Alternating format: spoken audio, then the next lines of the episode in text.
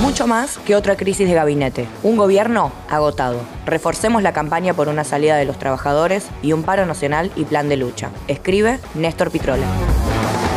Te traemos la editorial semanal de Prensa Obrera en formato podcast. Dale clic a seguir y activa las notificaciones para recibirlas.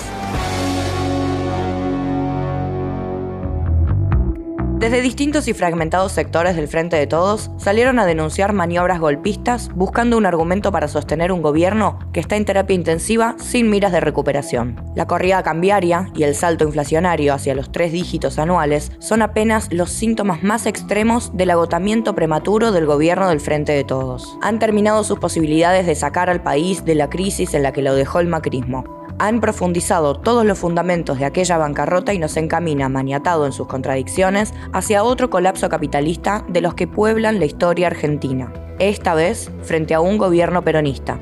El fracaso del plan del FMI, apoyado por toda la grieta, ha llevado a las comparaciones con las grandes crisis de nuestra rica historia en la materia. Se discute si estamos ante la posibilidad de un Rodrigazo como el 1975, ante una hiper como la de Alfonsín en el 89, o en la previa de un 2001 y el cuadro tiene un poco de cada una de aquellas grandes crisis y sus desenlaces explosivos. Hay planteado una devaluación brutal como lo expresa la brecha cambiaria que llegó en un momento a superar el 150%.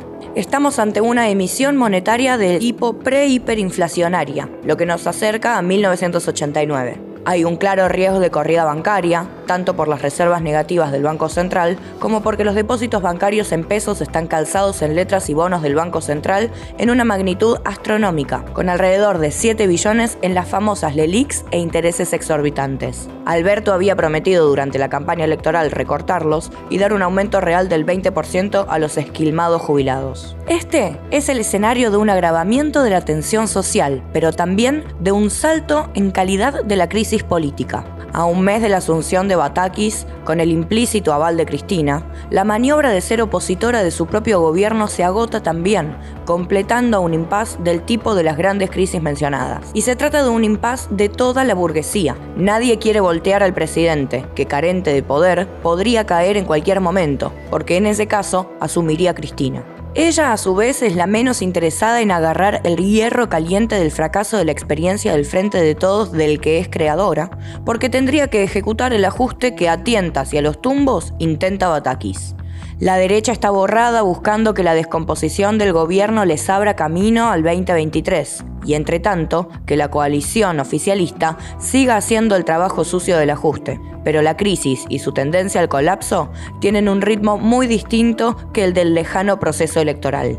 Por eso, cada día aparece una nueva presión para un recambio general del gabinete. Si Batakis dejara de ser ministra, no habría durado un mes. Una rebelión de gobernadores emplazó al vapuleado presidente haciendo recordar una liga de gobernadores del 2002 que gobernaba detrás de Dualde hasta que tuvo que irse. La posible asunción de masa en lugar de Batakis es un recurso extremo, tal vez el último posible antes de la caída de todo el gobierno y, por ejemplo, un adelantamiento electoral. Esto es así por un motivo. La cuestión no es cuánto volumen político tiene quien asume, sino qué hará frente a la crisis de fondo.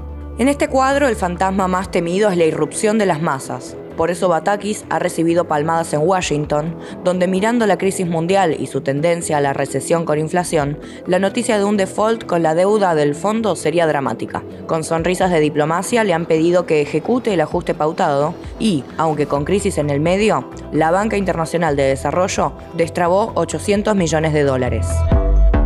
La última medida de Batakis, el dólar sojero, es una de las fotos más expresivas del carácter del gobierno peronista. Mientras atacan al capital agrario por la retención de parte de la cosecha, le han concedido un dólar especial a la soja. Puro verso en el día de Evita para hocicar ante la oligarquía. La medida es compleja porque en realidad le habilitan una cuenta en pesos linkeada a la devaluación del dólar y admite que compren un 30% de la liquidación en dólares ahorro que le niegan a casi todo el resto de los mortales. Además, es transitoria hasta el 31 de agosto. Se trata de un deshilache cambiario de dudosa efectividad que sigue al dólar turista a precio de los dólares financieros hasta 5.000 dólares, mientras Pese y Batakis dicen que no hay desdoblamiento cambiario. Lo hay y del más improvisado. Desdoblamientos así siempre anticiparon devaluaciones violentas. La contrapartida es el peso basura, del que huyen los fondos de inversión y bancos que tienen bonos en pesos. A ellos les dan cada día una nueva concesión, bonos indexados, tasas cada día mayores y ahora también un seguro de cambio. Aún así, e impedidos de pasarse al dólar masivamente por los cepos, están poniendo cada vez más trabas a la renovación de una deuda en pesos que el kirchnerismo siempre dijo que no importa. Estamos en rumbo de default de toda la deuda, la que está en pesos, la de los bonos en dólares, que está a precios anteriores al canje y a tiro de los fondos buitres, y también de la deuda cuasi fiscal del Banco Central, que solo puede responder con una emisión explosiva para desarmarla y o una devaluación suficiente para licuarla. Batakis asumió prometiendo equilibrio fiscal y caja única. Por ahora, congeló vacantes, pero no tiene el decreto de la caja única. Evidentemente, el FMI la habilitó al desdoblamiento para tratar de garantizarse los dólares del repago de la deuda, pero el decreto de caja única requiere algo más, el acuerdo de todos los ministros y componentes del gobierno para después achar gastos que nunca son los del capital financiero.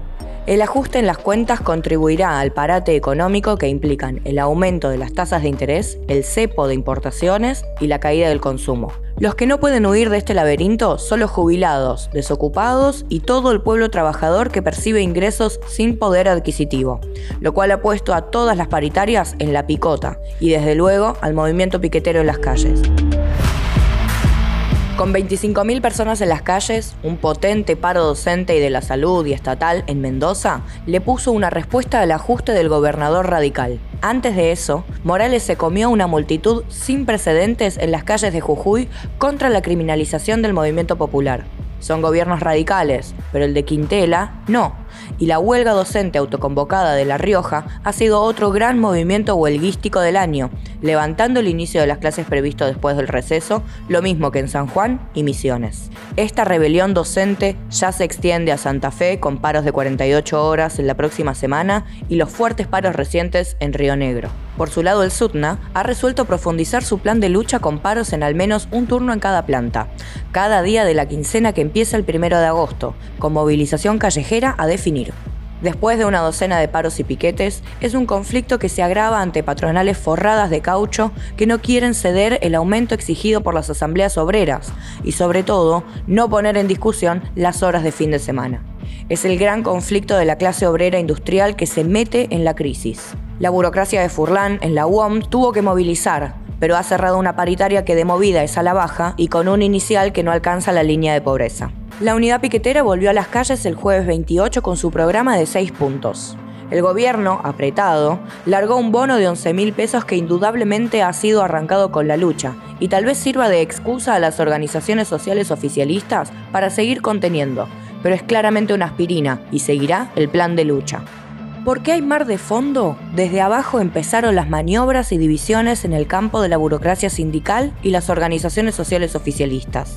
Pablo Moyano, Yasky y la Corriente Federal salieron el día de Evita contra los formadores de precios, pero pusieron al gobierno de víctima y se sumaron al coro de apoyos, solo que con música kirchnerista, lo cual significa tragarse el sapo del ajuste de Batakis. La CGT sigue tranquila convocando al 17 de agosto, cada vez más decididamente en apoyo al gobierno.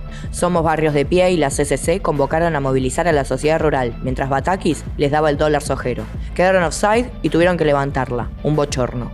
Este cambalache es la traducción entre las organizaciones obreras de la disgregación del peronismo en su conjunto, aunque Pablo Moyano proclame que la unidad es fundamental y esa expresión de que la bronca y deliberación por abajo es tal que para contener tienen que movilizar. Se trata de un nuevo escenario que nos plantea reforzar la lucha reivindicativa y política, por un paro nacional y un plan de lucha para poner millones en las calles y para abrir la deliberación política entre los trabajadores de una salida propia ante la crisis, con un programa de soberanía en los recursos estratégicos, el comercio exterior, la banca y todos los resortes de la economía bajo control obrero. Con estos objetivos, nos reuniremos mil delegados obreros y piqueteros el 6 de agosto en el Plenario Nacional de la Coordinadora Sindical Clasista del Partido Obrero. Seguí el canal de Prensa Obrera para escuchar las editoriales semanalmente y enterarte las novedades del movimiento obrero y la actualidad política.